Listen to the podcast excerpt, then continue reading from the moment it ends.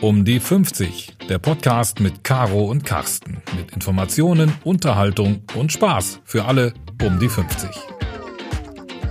Heute Finanzen und Recht. Los geht's. Herzlich willkommen zu einer weiteren Folge mit unserer Rechtsanwältin Sigrid Lustig von Schindhelm, Rechtsanwaltsgesellschaft. Sie ist Fachanwältin für Erbrecht, Stiftungsmanagerin und zertifizierte Testamentsvollstreckerin. Und, ganz wichtig, sie kennt sich aus mit Testamenten. Ich würde gerne heute mit ihr über alles Mögliche zum Thema Erbrecht besprechen, und zwar über die zehn häufigsten Irrtümer im Erbrecht. Frau Lustig, schön, dass wir mit Ihnen eine weitere Folge drehen dürfen. Schön, dass Sie da sind. Sehr Herzlich gerne. willkommen. Und äh, ja, legen wir gleich los. Die zehn häufigsten Irrtümer im Erbrecht. Fangen wir gleich mal ganz oben an. Der Ehepartner erbt sowieso alles. Ja, das ist ein Klassiker. Da saß ich hier mal mit einem Mandanten und äh, habe seine Unternehmensnachfolge besprochen und dann fragte ich auch so, haben Sie eigentlich ein Testament? Sagte er, nö, brauche ich nicht. Meine Ehefrau bekommt sowieso alles fragte ich so, aha, wie kommen Sie denn da drauf? Ja, wir, wir sind doch verheiratet. Ja, dem musste ich ähm, dann erklären, dass das nicht so ist. Ähm, der Ehepartner erbt, aber er erbt nicht allein, sondern er erbt immer neben dem Verwandten des Verstorbenen. So dieser Mandant, der hatte noch einen Bruder, mit dem hatte er aber 20 Jahre keinen Kontakt mehr. Dem habe ich dann erklärt, dass seine Ehefrau neben dem Bruder erben wird. Und äh, das war ihm gar nicht klar. Und da haben wir in der Besprechung noch ein Testament aufgesetzt. Nur wenn er seine Frau im Testament als Alleinerbin einsetzt, dann bekommt die Ehefrau tatsächlich alles. Wenn wir gar kein Testament machen, bekommt die Ehefrau immer etwas, aber nicht alles. Und was ist dann mit dem Bruder? Selbst wenn ich jetzt sage, ähm, ich schließe den Bruder aus dem Erbe aus, kann der hinterher anklopfen und sagen, hallo, ich bin noch der Bruder und wenn, wenn mein Bruder stirbt, kriege ich jetzt trotzdem irgendwie noch was? Nee, der Bruder kriegt nichts. Also wenn ich im Testament dem nichts zuweise, kriegt er tatsächlich nichts. Der kriegt auch keinen Pflichtteil. Der Bruder ist raus. Ja, okay. Also apropos raus, kommen wir zum nächsten Punkt. Ähm, kann man durch ein Testament sicherstellen, dass die Kinder im Erbfall leer ausgehen? Nein, kann man nicht. Man kann im Testament einzelne Personen als Erben einsetzen und eben die Kinder übergehen. Man kann auch reinschreiben, ähm, mein Sohn Peter hat mich seit 20 Jahren nicht besucht, den enterbe ich, der bekommt nichts. Kann man machen, führt aber dazu, dass die Kinder nicht nichts bekommen, sondern dass sie einen Pflichtheitsanspruch bekommen. Der Pflichtheitsanspruch ist ein auf Zahlung gerichteter Geldanspruch gegen den Erben. Also ich setze im Testament meinen Ehemann als Alleinerben ein und enterbe meinen Sohn Peter. Dann versterbe ich, dann wird mein Ehemann Alleinerbe. Mein gesamtes Vermögen und meine gesamten Schulden gehen auf meinen Ehemann über. Aber mein Sohn Peter wird natürlich sich dann an meinen Ehemann wenden und sagen, hier, pass mal auf, ich habe einen Pflichtheitsanspruch und jetzt zahl bitte. Und die Höhe des Pflichtheitsanspruchs hängt von der gesetzlichen Erbfolge ab. Also in dem Fall würde der Sohn wohl ein Viertel des von mir vererbten Vermögens bekommen. Abzüglich Schulden oder ohne Schulden? Nein, man würde die Berechnungsgrundlage natürlich äh, so errechnen, dass man sowohl die aktive als auch die passive berücksichtigt. Ja, wenigstens etwas. Ja, wenigstens etwas, genau. also das heißt, ich kann meine Kinder nicht komplett ausschließen. Wenn ich jetzt ein ganz schwarzes Schaf in der Familie habe, einen Sohn, der mich beklaut, bestohlen, was auch immer hat und ähm, der mich nie besucht hat, gibt es da nicht irgend noch eine Klausel, so eine Hintertür, wo ich sagen würde, ich, ich würde den gerne, ich will nicht, dass der irgendwas kriegt. Der hat es einfach nicht verdient. Also es gibt äh, häufig diese schwarzen Schafe, die es wirklich gar nicht verdient haben. Aber das, es gibt ganz hohe Hürden, um diese schwarzen Schafe gänzlich leer ausgehen zu lassen. Die bekommen immer einen Pflichtteil, es sei denn, ich kann denen den Pflichtteil entziehen. Das ist aber ein ganz dickes Brett, was wir da bohren müssen. Ein Pflichtteil kann ich einem Abkömmling eigentlich nur dann entziehen, wenn er mir oder meinen Angehörigen nach dem Leben getrachtet hat. Oder wenn er sich eines Verbrechens schuldig gemacht hat. Oder wenn er ähm, wegen einer Straftat zu einer Freiheitsstrafe von mindestens einem Jahr verurteilt wurde. Also das sind schon wirklich erhebliche Fehltritte, die dieser, die dieser Abkömmling da sich erlaubt haben muss, damit ich ihm den Pflichtteil entziehen kann hat man in der Praxis selten. Ich habe es irgendwie zweimal gehabt und ähm, das ist wirklich ein dickes Brett, was man bohren muss. Kann ich aber zum Beispiel meinem Kind sagen, gut, so pass mal auf, du hast jetzt von mir schon ein bisschen Geld vorab gekriegt, hier unterschreib mal bitte, ähm, dass du quasi auf deinen Pflichtteil verzichtest. Das kann man machen, ist aber nicht wirksam. Also wenn man das so äh, am Küchentisch macht. Man müsste dann schon zum Notar gehen mhm. und einen notariellen Pflichtheitsverzichtsvertrag mit dem Sohn abschließen. Und dann könnte man ihn tatsächlich enterben und ähm, dann würde ihm auch kein Pflichtheitsanspruch zustehen. Ja gut, das schwarze Schaf wird sich darauf nicht einlassen. genau. okay. Sonst wäre es ja kein schwarzes. Ne? Ja, eben, genau. Kommen wir nochmal zu dem, zu dem, das wäre jetzt so zu unser zweiter Punkt gewesen, der von den zehn häufigsten Irrtümern im Erbrecht. Der nächste Punkt. Geschwistern steht ein Pflichtteilsrecht zu. Nee, das ist auch ein Fehler, auch ähm, weit verbreiteter Irrtum. Pflichtteilsberechtigt sind immer nur die ganz, ganz engen Angehörigen. Und das Enge geht nach oben und nach unten, sage ich immer. Also pflichtheitsberechtigt sind die eigenen Abkömmlinge und die Eltern und der Ehegatte. So. Wenn ich aber Abkömmlinge habe, dann sind meine Eltern nicht mehr pflichtheitsberechtigt. Nur wenn ich keine Abkömmlinge habe, sind meine Eltern pflichtheitsberechtigt. Geschwister sind niemals pflichtheitsberechtigt. Gut, das heißt also, wenn mein Vater noch eine Schwester hat, der, mein Vater ist jetzt tot und meine Tante hat keine eigenen Kinder, dann bin ich trotzdem nicht erbpflichtberechtigt. Äh, war, mir zu, war mir zu kompliziert. Okay. Ich habe noch darauf gewartet, dass es irgendwie äh, bei Mitternacht und bei Vollmond jetzt noch dazukommt. Ja, das wäre noch die Alternative gewesen. Nein, also ich glaube, das, ähm, ich glaube, da muss man irgendwie mal eigene Bilder malen oder das geht dann wahrscheinlich auch schon viel zu weit. Nein, ähm, wir machen es anders. Wenn Ihr Bruder verstirbt, mhm. dann gehen Sie leer aus.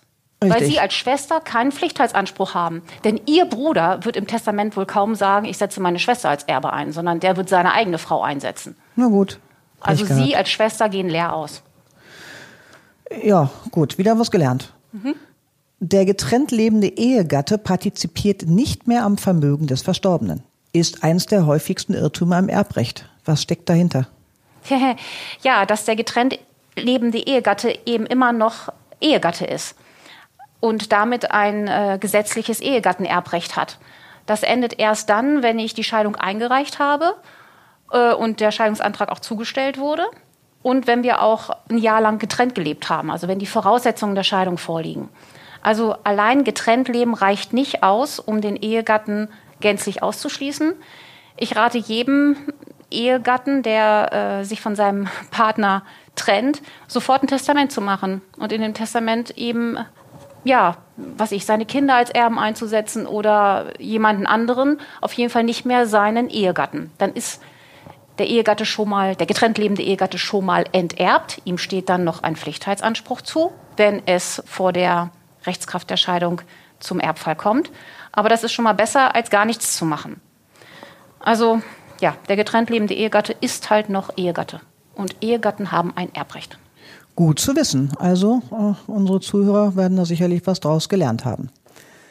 Testamente müssen notariell beurkundet werden. Warum ist das ein Irrtum?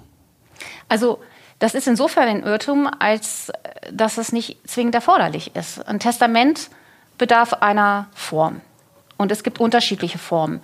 Man kann ein Testament entweder notariell beurkunden lassen oder man kann das Testament auch handschriftlich abfassen. Dann schreibe ich das von oben bis unten handschriftlich und unterschreibe es. Und dieses handschriftliche Testament ist genauso wirksam wie ein notarielles Testament. Ich muss also nicht zum Notar, um ein Testament wirksam zu errichten.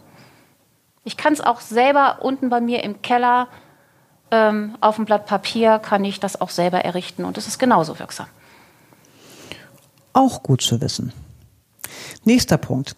Wenn die Kinder die Erbschaft ausschlagen, erbt der überlebende Ehegatte allein. Was ja, verbirgt sich dahinter? Ja, das ist auch so ein Klassiker. Also ist ja ganz häufig so, dass, ähm, dass die Ehegatten gerade nichts geregelt haben. Und dann stirbt der Vater. Und es ist eine Familie, in der sich alle lieb haben. Dann sagen die Kinder regelmäßig, ach, ich will überhaupt nichts. Ähm, die Mutter soll bitte alles bekommen. Weil der Vater kein Testament gemacht hat, wird er beerbt nach der gesetzlichen Erbfolge von seiner Ehefrau und den beiden Kindern.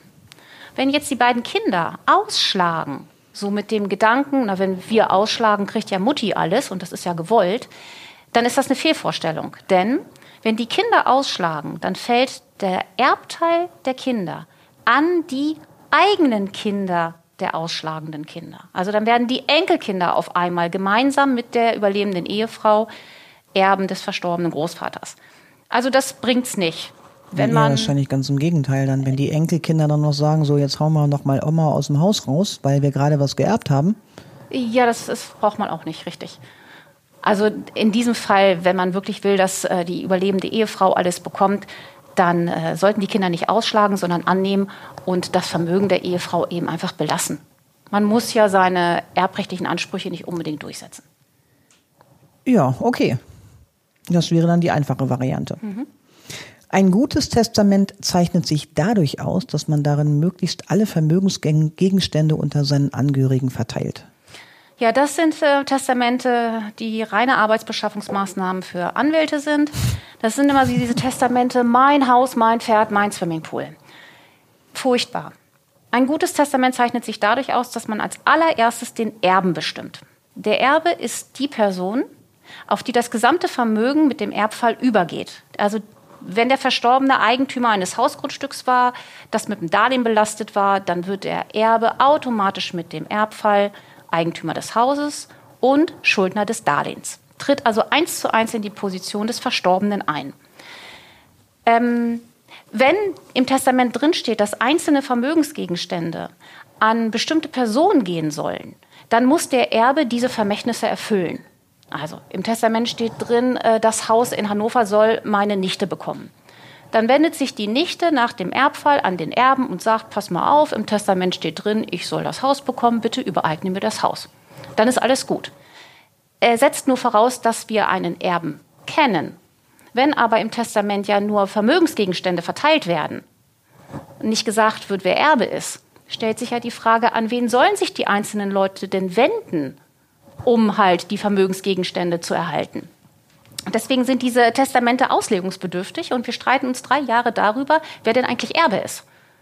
Gut, das heißt also, ich sage im Prinzip, ähm, XY ist erstmal Generalerbe und der verteilt dann bitte die einzelnen ähm, Dinge, die ich dann anderweitig ähm, vererben möchte, an die einzelnen Personen.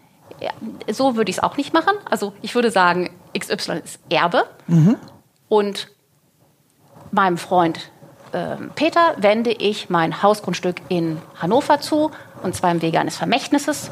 Meiner Freundin Susanne wende ich äh, meine, mein Klavier zu im Wege eines Vermächtnisses. Also ich sage, wer Erbe ist und wer Vermächtnisnehmer ist.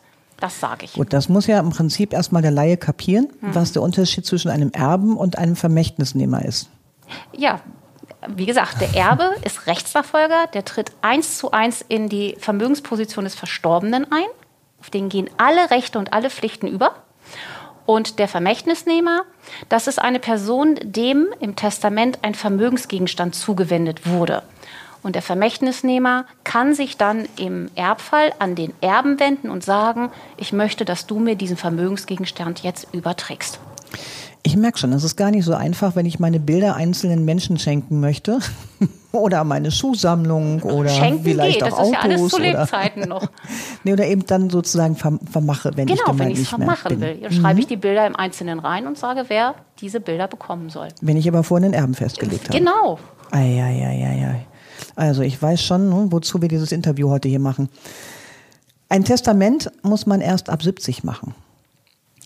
Ähm, Auch eins der Irrtümer. ist eins der Irrtümer. Es ist ein bisschen, ein bisschen plakativ formuliert. Also äh, viele Mandanten denken ja, wenn sie ein Testament machen, sterben sie nächste Woche. Aber ich kann Ihnen versichern, äh, von dem Testament ist noch niemand gestorben. Ähm, viele Leute machen sich ungerne Gedanken über den eigenen Tod, aber wenn man mal ehrlich ist, kann ich auch mit 30 unnötigerweise gegen den Baum fahren und dann versterben. Also ein Testament macht man, sobald man irgendwie Vermögen hat ähm, und sicherstellen möchte, dass dieses Vermögen auf bestimmte Leute übergeht. Wenn man kein Testament macht, dann wird man nach der gesetzlichen Erbfolge von den Verwandten und dem Ehegatten beerbt. Wenn einem das recht ist, ist okay. Wenn man es aber irgendwie anders haben möchte, sollte man ein Testament machen, egal wie alt man ist. Okay. Wer die Erbschaft ausschlägt, muss sich nicht um die Beerdigung kümmern. Ja, das ist auch ein Irrtum. Ähm, hat man häufig. Irgendwie ist es ein, jemand ist verstorben, hatte mit seinen Angehörigen keinen Kontakt mehr, hatte möglicherweise auch nicht so richtig viel Vermögen und die Angehörigen schlagen die Erbschaft aus, weil sie auch im Erbfall nichts mehr damit zu tun haben wollen und weil auch nichts zu holen ist, in Anführungsstrichen. Wer kümmert sich dann um die Bestattung? Im Zweifel kümmert sich dann die Gemeinde um die Bestattung, also bekommt der Mensch eine preisgünstige Bestattung. Aber die Gemeinde ist nicht diejenige, die die Bestattung dann bezahlt, sondern die Gemeinde holt sich dann bei den Angehörigen das Geld, das er für die Bestattung ausgegeben hat. Also es, der Erbe muss zwar die Kosten der Bestattung bezahlen, aber es gibt nach, dem, nach den Landesgesetzen gibt es bestattungspflichtige Personen. Das sind der Ehegatte und die Abkömmlinge in der Reihenfolge. Wenn sich keiner um die Bestattung kümmert und insbesondere der Erbe nicht zahlen kann, weil der Nachlass überschuldet ist, dann zahlen die nahen Angehörigen die Beerdigungskosten. Und zwar egal, ob sie ausgeschlagen haben oder nicht. Gut, aber das würde Ihnen ja zumindest helfen, wenn Sie ausschlagen, damit Sie den Rest der Schulden nie auch noch am, am Hacken haben. Genau. Dann bezahlen sie halt nur in Anführungsstrichen die Bestattungskosten und die ganzen anderen Schulden nicht. Gut, und Beerdigungen sind ja irgendwie heute auch kein Pappenstiel mehr. Ähm, geerbte Schulden sind nur aus dem geerbten Vermögen zu bezahlen. Das wäre schön, wenn das so wäre. Ist aber nicht so. Der Erbe haftet für die geerbten Schulden, sowohl mit dem, was er geerbt hat, als auch mit seinem Privatvermögen. Wenn er das nicht will, muss er tätig werden. Er muss entweder eine Nachlassinsolvenz beantragen oder eine Nachlassverwaltung. Nur wenn er ein derartiges gerichtliches Verfahren einleitet, kann er sein Privatvermögen schützen. Boah, wo, wo erfahre ich denn ja, sowas eben. überhaupt? Das, also, das, ist ja, das ist ja ein Brett. Genau, also, das, das nervt auch total, da jetzt noch extra so ein Verfahren einzuleiten, nur um sein Privatvermögen vor dem Zugriff der Gläubiger des Verstorbenen zu schützen. Ja, da braucht man rechtlichen Rat und ähm, vor allem ist ja auch erstmal immer die Frage, wie schnell kriege ich überhaupt einen Durchblick über das? Also wenn es jetzt zum Beispiel ein, ein nicht gerade direkt Verwandter ist, auch selbst mhm. richtig enge Verwandte wissen ja auch nicht immer alles, wo irgendwie was liegt und welche Schulden da möglicherweise das äh, vorhanden das sind. Das ist grundsätzlich das, ist das Problem im deutschen Erbrecht. Also mhm. ich habe ja sechs Wochen Zeit, um die Erbschaft auszuschlagen. Wenn ich innerhalb dieser sechs Wochen nicht ausschlage, habe ich angenommen. So. Mhm. Innerhalb der sechs Wochen mache ich mir natürlich Gedanken, ob es Sinn macht, anzunehmen oder nicht, also auszuschlagen oder nicht. Ähm, ich würde die Erbschaft nicht ausschlagen, wenn ordentlich was zu erben ist, klar. Ich würde es allerdings ausschlagen, wenn nur Schulden im Nachlass sind, auch klar. Nur wo kriege ich jetzt die Informationen her? Von den Banken? Ja, die Banken erteilen mir dann die Informationen, wenn ich nachweise, dass ich die Erbschaft angenommen habe. Wenn ich hm. einen Erbschein vorlege. Und den Erbschein kriege ich nur, wenn ich angenommen genau, habe. Genau, und wenn ich angenommen habe, kann ich nicht mehr ausschlagen. Also das ist ziemlich, ziemlich unglücklich. Ich muss also, ich muss eigentlich erstmal die Erbschaft annehmen, beziehungsweise diese sechs Wochen verstreichen lassen, um dann mir Übersicht über die Zusammensetzung des Vermögens oder der, des Nachlasses zu verschaffen. Ich habe erst Auskunftsansprüche, wenn ich einen Erbschein vorlegen kann, also wenn ich die Erbschaft angenommen habe. Kann ich, kann ich sowas vorläufig annehmen? Nee. Also unter, dem, unter der ähm, Prämisse, dass ich sage, ich würde gerne prüfen, aber ich kann ja nur prüfen, wenn ich einen Erbschein habe? Nee, kann ich nicht. Ich kann nur annehmen oder ausschlagen. Das ist das Problem. Und deswegen gibt es durchaus die Fälle, äh, in denen der Erbe eben gar nicht wusste, dass da ein Haufen Verbindlichkeiten mit im Nachlass sind die sechs Wochen Frist ist abgelaufen und er hat dadurch automatisch angenommen. Und jetzt stellt sich heraus, jetzt melden sich die ganzen Gläubiger und jetzt stellt sich heraus, öh, ich habe eine ganze Menge Schulden geerbt. Und diese Leute, die müssen ja irgendwie die Chance haben, ihr privates Vermögen mhm. vor dem Zugriff der Gläubiger des Verstorbenen zu schützen. Und die können das, indem sie halt so ein gerichtliches Verfahren anstrengen. Also je nachdem, ob der Nachlass überschuldet ist oder einfach nur unübersichtlich. Mhm. Wenn er überschuldet ist, dann stellen Sie einen Antrag auf Nachlassinsolvenz. Und wenn er einfach nur unübersichtlich ist, dann stellen Sie einen Antrag auf Nachlassverwaltung. In beiden Fällen ähm, würde, also beide, in beiden Fällen würde das Gericht einen Verwalter bestellen, der dann den Nachlass abwickelt und das Privatvermögen des Erben wäre außen vor. Wer bezahlt denn so einen Verwalter? Ich als derjenige? Der, ja, der Nachlass sollte diesen Verwalter bezahlen. Okay, also das heißt, von dem, von dem Erbe geht dann schon mal der, der, der Nachlassverwalter schon mal ab und ähm, gibt es da festgesetzte Gebühren? Also ich frage das jetzt mal als Laie, weil ich habe da keine Ahnung von. Also für Nachlass-Insolvenzverwalter gibt es festgesetzte Gebühren. Für so einen ähm, Nachlassverwalter, also bei einem unübersichtlichen Nachlass, da gibt es keine festen Gebühren. Also das habe ich auch erst ein, zwei Mal gehabt. Das war auch nicht so richtig toll. Da hat ein minderjähriger äh, Junge was geerbt, total unübersichtlich, Immobilien, Schulden oder auch nicht. Mutter völlig überfordert. Und da haben wir so einen Nachlassverwalter beantragt und da haben wir erstmal 7000 Euro bezahlt, damit der überhaupt tätig wird. Gut, der Nachlass war werthaltig, aber wenn er nicht werthaltig ist oder wenn, wenn man keine Liquidität geerbt hat, dann wird es natürlich schwierig. Mhm. Mhm.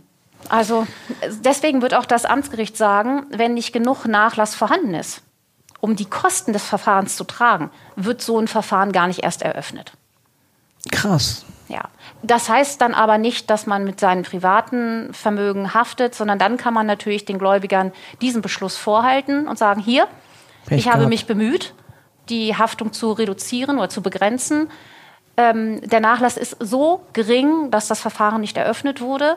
Ich hafte aber nicht mit meinem Privatvermögen, weil ich mich ja bemüht habe, dieses Verfahren anzustrengen und es wurde ja nur deswegen äh, abgelehnt, weil nicht genügend da ist. Also man kann es begrenzen, es ist aber ein Aufriss und aber das ist schon, das ist schon krass. Wie oft kommt denn das vor, dass jemand irgendwie nach sechs Wochen sagt, äh, man, man sieht ja im Prinzip nur eine Immobilie, man weiß mhm. aber möglicherweise gar nicht, was dahinter ist, weil die Banken einem keine Auskünfte geben, man weiß nicht, ob da irgendwelche Darlehen drauf sind. Mhm. Das heißt, man kann immer nur hoffen, dass man zu Hause oder in dem Haus oder in, wo auch immer Unterlagen findet, die irgendwo darlegen, dass es, ähm, genau. dass es abregelmäßige Abbuchungen gibt, dass es ähm, Darlehensverträge gibt, dass es XYZ gibt. Erstaunlicherweise kommt das überhaupt nicht oft vor. Okay. Also diese Nachlassinsolvenz oder die Nachlassverwaltung kommt erstaunlicherweise wirklich nicht oft vor. Ich bin jetzt irgendwie 20 Jahre dabei und ich habe das irgendwie zwei oder dreimal gehabt. Weil die Erben oder diejenigen, die sich überlegen, ob sie Erbe bleiben wollen, offensichtlich genug Informationen ähm, von Dritten bekommen. Also auf dem Dorf zum Beispiel. Da geht man zur Bank und da hat man den Bankberater seit 100 Jahren und der kennt einen und der erteilt einem dann Auskunft über das Vermögen der Mutter, weil mhm. man sich kennt, auch wenn das nicht darf. Aber auf dem Dorf läuft das so. Ähm, dann geht der Erbe an, ja, an die Unterlagen des Verstorbenen und da sieht man ja Kontoauszüge, da sieht man ja auch Darlehensverträge. Also man hat schon die Chance, wenn man an die Unterlagen herankommt, hat man die Chance, sich einen ganz guten Eindruck zu verschaffen und dann entweder rechtzeitig auszuschlagen oder eben ja, die Erbschaft anzunehmen. Jawohl, das waren sie, die zehn Irrtümer im Erbrecht. Haben wir noch Zeit für ein bisschen Erbschaftssteuern? Ja. Wollen wir, wollen wir einmal noch mal kurz so ein paar, paar Basics zum Thema Erbschaftssteuern noch kurz besprechen? Sehr gerne. Das gehört ja zwangsläufig mit dazu, weil da gibt es ja mit Sicherheit auch noch genügend Irrtümer. Also wie hoch ist denn zum Beispiel die Erbschaftssteuer im, im Moment? Also gibt's, ändert sich sowas auch immer wieder oder? Ähm? Also äh, ändern tut sich das relativ regelmäßig, je nachdem, welche Regierung eben ähm, am Ruder ist. Ähm, wie hoch die Erbschaftssteuer ist, hängt von mehreren Faktoren ab. Hängt davon ab, wie viel man eigentlich erbt. Also wenn man wenig erbt, zahlt man auch prozentual weniger Erbschaftssteuer, als wenn man mehr erbt. Das ist die eine, der eine Faktor. Und dann hängt die Höhe der Erbschaftssteuer auch davon ab, in welchem Verhältnis man zu dem Verstorbenen stand. Ob man mit dem verwandt war oder ob es nur ein Freund war oder ja, wie eng man verwandt war. Dafür gibt es ja dann die entsprechenden Freibeträge. Genau, gerade in der, der Familie, innerhalb der Familie ähm, kann man eine ganze Menge Vermögen vererben, ohne dass der Staat Erbschaftssteuer erhebt. Also wenn mein Ehemann verstirbt, habe ich schon mal einen Freibetrag von 500.000. 500.000 Euro, so viel muss der Ehemann erstmal haben, würde ich sagen. Ähm, die Ehefrau und der Ehe, also die Ehegatte hat einen Freibetrag von 500.000. Jedes einzelne Kind hat einen Freibetrag von 400.000 und zwar sowohl nach dem Vater als auch nach der Mutter. Das heißt, Eltern können jedem Kind ein Vermögen von 800.000 steuerfrei übertragen. So viele Familien gibt es nicht, die so viel Geld haben. Enkelkinder haben einen Freibetrag von 200.000. Und von daher, also wenn es nach unten geht, zu den abkömmlichen Kindern und Enkelkindern, ähm, kann man eine ganze Menge Vermögen am, an der Steuer vorbei den Kindern übertragen. Wenn ich jetzt meiner Freundin mein Auto vererben möchte, was müssen die dann an, an, oder hat die dann auch Freibeträge? Also gut, ein Auto vererben geht ja nicht. Man kann immer nur Vermögen vererben Man kann der Freundin aber das Auto im Wege eines Vermächtnisses zuwenden. Gut, also mit anderen Worten, die soll das Auto kriegen, wenn ich Genau, äh, genau. Ich habe Sie verstanden. Ich wollte es nur noch mal erklären, weil es echt ein wichtiger Unterschied ist. So, die Frau, äh, die Freundin kriegt jetzt ein, ähm, ein Auto, weil Sie verstorben sind und das Auto hat einen Wert von 20.000 Euro. Dann ist alles schön, denn die Freundin hat einen Freibetrag nach Ihnen in Höhe von 20.000 Euro. Wenn das Auto aber einen Wert von 30.000 hat, dann müsste Ihre Freundin einen Erwerb von 10.000 Euro versteuern mit 30 Prozent. Gut, in dem Fall dann 10.000 Euro, 30 Prozent sind dann Drei. drei. Ja. Und dann hat sie für 3.000 Euro ein Auto für einen Wert von 30.000. Genau. Na gut, ja. Welche Vermögensgegenstände können denn steuerfrei quasi weitergegeben werden? Da gibt es auch ein paar von. Das Allerwichtigste ist das Familienheim. Also wenn der, wenn der Ehemann verstirbt und von der Ehefrau beerbt wird, dann fällt häufig in den Nachlass das gemeinsam bewohnte Hausgrundstück. Wenn die Ehefrau dieses Hausgrundstück die nächsten zehn Jahre weiterhin bewohnt, dann bekommt sie dieses Hausgrundstück erbschaftssteuerfrei. Dann gibt es auch die Möglichkeit, dass Kinder das Hausgrundstück erben zum Beispiel wenn der letzte Elternteil verstirbt. Wenn die Kinder dieses Hausgrundstück zehn Jahre lang bewohnen, bekommen sie das Hausgrundstück ebenfalls erbschaftssteuerfrei, wenn die Wohnfläche nicht mehr als 200 Quadratmeter beträgt. Okay. Wenn Mutter zwischendurch ins Heim muss und ich als Kind sage, ich muss die Wohnung vermieten, um die Heimkosten zu tragen und ähm, wenn Mutter dann tot ist, ziehe ich dann ein oder gibt's da dann, wie geht das dann? Ja, also Oder ist das schon kompli- kompliziert dann? wird natürlich schon kompliziert, aber also wir sagen, Vater verstirbt, Mutter übernimmt das Haus und er, also erbt und äh, bleibt in dem Haus. Aber sie schafft keine zehn Jahre, weil sie vorher pflegebedürftig wird. Das würde nicht schädlich sein, denn sie ist ja nicht freiwillig ausgezogen. Wenn sie in den zehn Jahren verstirbt, wäre das auch nicht schädlich, denn sie ist ja nicht freiwillig verstorben. Aber wenn sie in den zehn Jahren freiwillig auszieht und äh, das Haus vermietet, dann äh, fällt im Nachhinein die Erbschaftssteuer für dieses Familienheim an. Es sei denn, die Freibeträge ziehen dann. Genau, ja klar. Die Freibeträge hat sie zusätzlich zu diesem ähm, steuerfreien Gegenstand. Gut, ähm, fällt bei vorweggenommener Erbfolge auch eine Erbschaftssteuer an? Ähm, Was ist überhaupt eine Genau, vorweggenommene Erbfolge? man muss erst mal klären, was ist eigentlich die vorweggenommene Erbfolge. Die vorweggenommene Erbfolge ist nichts anderes als eine Schenkung. Also Eltern überlegen sich, wie, ver- wie verteile ich mein Vermögen unter den Kindern oder unser Vermögen unter den Kindern. Und da gibt es zwei Möglichkeiten. Entweder ich übertrage den Kindern das Vermögen zu Lebzeiten im Wege einer Schenkung oder ich vererbe es den Kindern. Also das ist eine Frage, kriegen die Kinder das Vermögen zu Lebzeiten der Eltern, dann ist es eine vorweggenommene Erbfolge, oder sie kriegen das Vermögen aufgrund des Todes der Eltern, dann ist es eine ganz normale Erbfolge. Ähm, Schenkung und Erbschaften werden beide gleich besteuert. Es gibt ein Gesetz, das heißt Erbschaft und Schenkungssteuergesetz. Und das greift immer dann, wenn jemand ja, etwas unentgeltlich erhält. Entweder durch Schenkung oder durch Erbfolge. Also Es sei denn, dann auch gilt dann ja auch diese zehn Jahresfrist, wenn dann ähm, diese Schenkung, wenn die Eltern dann noch nach zehn Jahren immer noch leben, dann ist das ganze Schenkungssteuerfrei oder Okay, diese Zehn-Jahresfrist gibt es im Erbrecht und Erbschaftssteuerrecht in unterschiedlichen Auswirkungen. Wir sprachen von den Freibeträgen. Diese Freibeträge hat man in einem Zeitraum von zehn Jahren. Das heißt, wenn meine Eltern mir heute 400.000 Euro schenken, dann kriege ich die Schenkung steuerfrei. Wenn sie zehn Jahre überleben und mir dann nochmal 400.000 Euro schenken, kriege ich diese 400.000 nochmal erbschaftssteuerfrei. Wenn sie dann aber innerhalb von weiteren, was ich, drei, vier Jahren versterben, dann kriege ich dann keinen weiteren Freibetrag mehr. Also ich habe diese 400.000 immer nur auf Schenkungen oder Erwerbe von Todeswegen in einem Zeitraum von zehn Jahren. Gut, das heißt also, vermögende Eltern dürften ihren Kindern schon rechtzeitig was ähm, schenken? Genau. Früh schenken, spät sterben. Das ist, dann, das, ist das Motto. Ja, es sei denn, jetzt kommt das schwarze Schaf wieder. Hast galoppet wieder durchs Bild.